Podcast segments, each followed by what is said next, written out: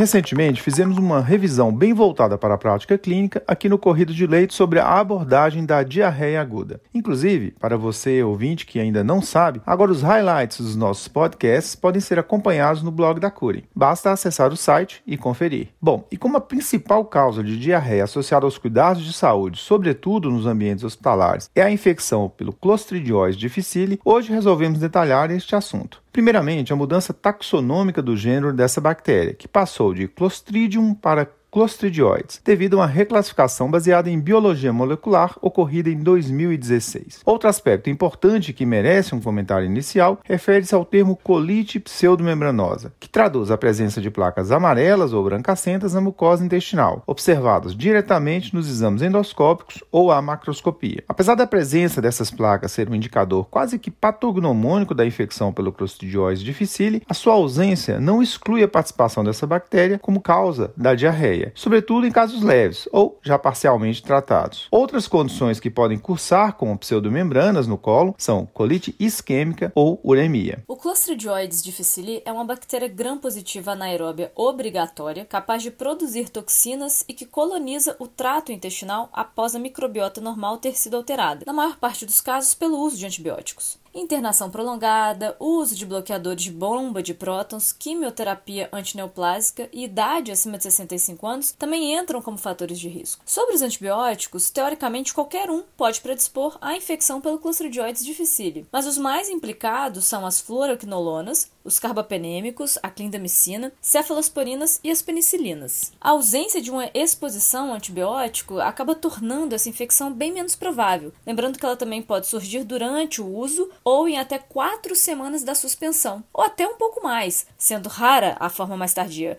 ou seja, quando surgir após 10 semanas do uso. Do ponto de vista clínico, a infecção varia de assintomática a fulminante, sendo a diarreia a apresentação mais característica. Em geral, devemos suspeitar de diarreia associado a essa infecção pelo Clostridioides difficile em pacientes que apresentem três ou mais dejeções líquidas diárias no contexto de um uso atual ou recente de antibióticos. Pode até haver muco ou sangue oculto nas fezes, mas a melena ou hematoquesia são infrequentes. Sintomas associados como dor abdominal e febre também podem acompanhar. Já em casos graves, pode haver evolução para uma colite fulminante, quando há sinais de toxemia, como febre e choque, dor e distensão abdominal importante em decorrência do megacólon, que pode até evoluir para perfuração intestinal e abdômen agudo. O megacólon, inclusive, ele deve ser suspeitado se for evidenciada uma dilatação superior a 7 centímetros no cólon e 12 centímetros no sexo nos exames de imagem, mais comumente uma tomografia computadorizada. Marcadores laboratoriais também podem auxiliar na avaliação da infecção pelo Clostridioides, sendo a contagem de leucócitos e a dosagem de creatinina os mais descritos para a classificação da gravidade, segundo especialistas. Ou seja, leucocitose superior a 15 mil células por milímetro cúbico e creatinina acima de 1,5 mg por decilitro categorizam a colite como grave. Lembrando que, do ponto de vista clínico, a presença de toxemia e sinais de choque define os quadros fulminantes, com alto risco de perfuração intestinal. Bom, e existe a infecção recorrente que pode acometer até 25% dos pacientes e que é definida pela resolução dos sintomas com o tratamento, seguida do reaparecimento dos mesmos dentro de duas a oito semanas, isso após a suspensão do antibiótico usado contra o clostridioides. Os principais fatores de risco para apresentação recorrente incluem a idade acima de 65 anos, comorbidades graves associadas e necessidade de manutenção de terapia antibiótica para o tratamento de outras infecções na vigência da terapia para colite por clostridioides. Existe ainda o portador assintomático estimado em 4 a 15% da população adulta, nos quais se identifica o clostridiose difficile nas fezes, isso na ausência de diarreia ou de outros sintomas relacionados, sobretudo quando há uma internação hospitalar prolongada ou residência em asilos. A identificação desses indivíduos não requer tratamento ou precauções de contato específicas, da mesma forma que não está indicado o rastreio de portadores assintomáticos, visto que aparentemente não há implicação direta na transmissão. Sobre o diagnóstico, existem algumas modalidades. Antes, só para reforçar a fala do Van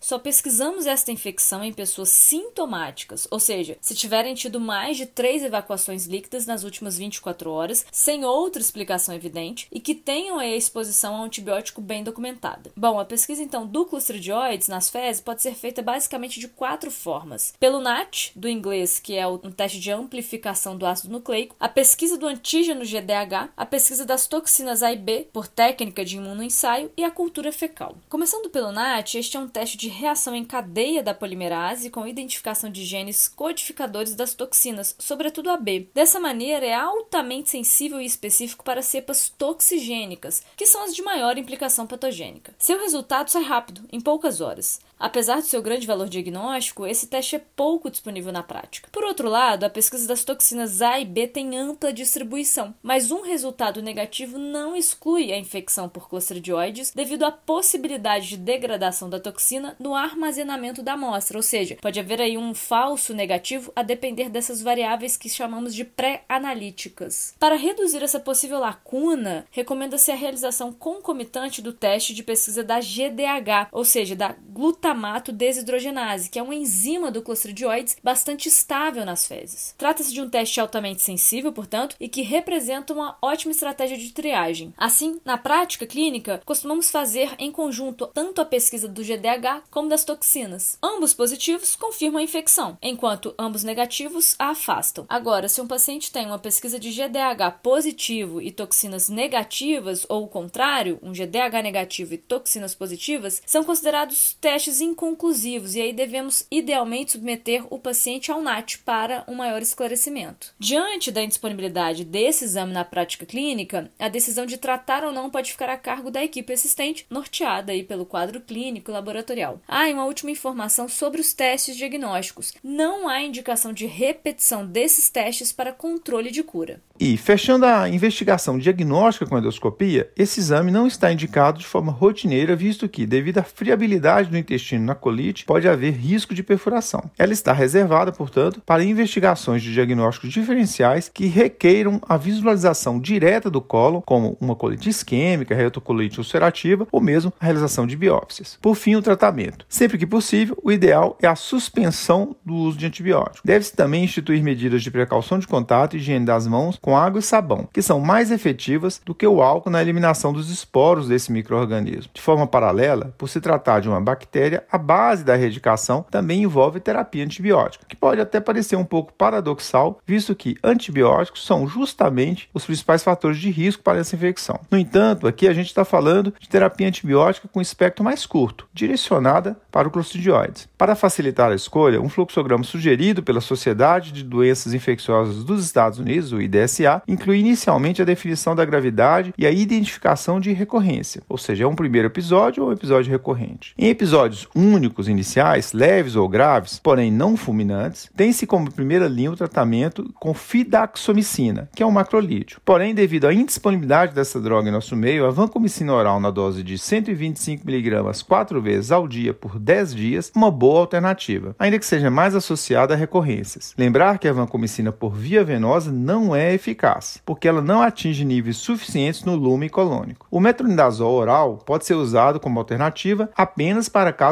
leves, na dose de 500mg a cada 8 horas por 10 a 14 dias, mas essa opção é menos eficaz. Em uma primeira recorrência, o tratamento assemelha-se ao do episódio índice, podendo ser mais prolongado, no entanto, e contar com a adição do beslotoxumab, que é um anticorpo monoclonal antitoxina B do Clostridioides, mas não é disponível em nosso meio. Alternativamente, pode-se prolongar o tratamento e fazer uma retirada progressiva dos antibióticos ao longo de semanas, seja com a fidaxomicina ou com a vancomicina. Essa estratégia, assim como o transplante fecal, ela é mais usada em casos de duas ou mais recorrências. Já em casos fulminantes, a terapia de escolha é vancomicina oral com dose mais elevada, neste caso de 500mg quatro vezes ao dia, associada a metronidazol endovenoso. Pode ser necessário também intervenção cirúrgica nos casos de megacólon tóxico. Lembrando que probióticos não têm eficácia comprovada no contexto da infecção pelo Clostridioides. Resumindo então,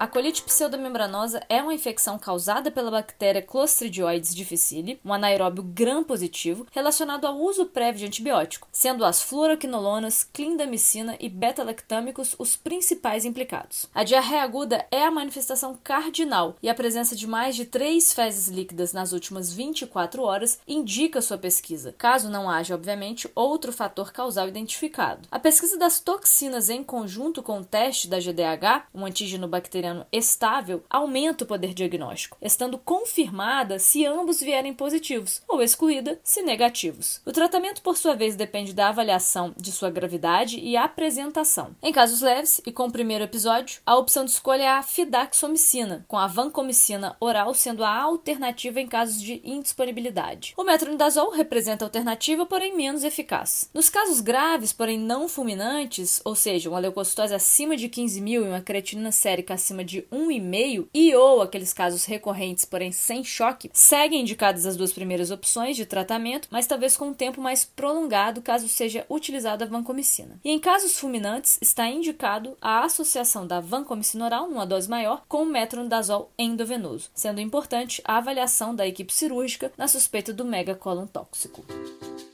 Com roteiro e edição de Vandac Nobre e Juliana Vieira e produção de Bernardo Levindo, este foi mais um Corrida de Leito, o podcast da Cura em Lab. Agradecemos e esperamos tê-lo conosco novamente em breve. Até a próxima semana.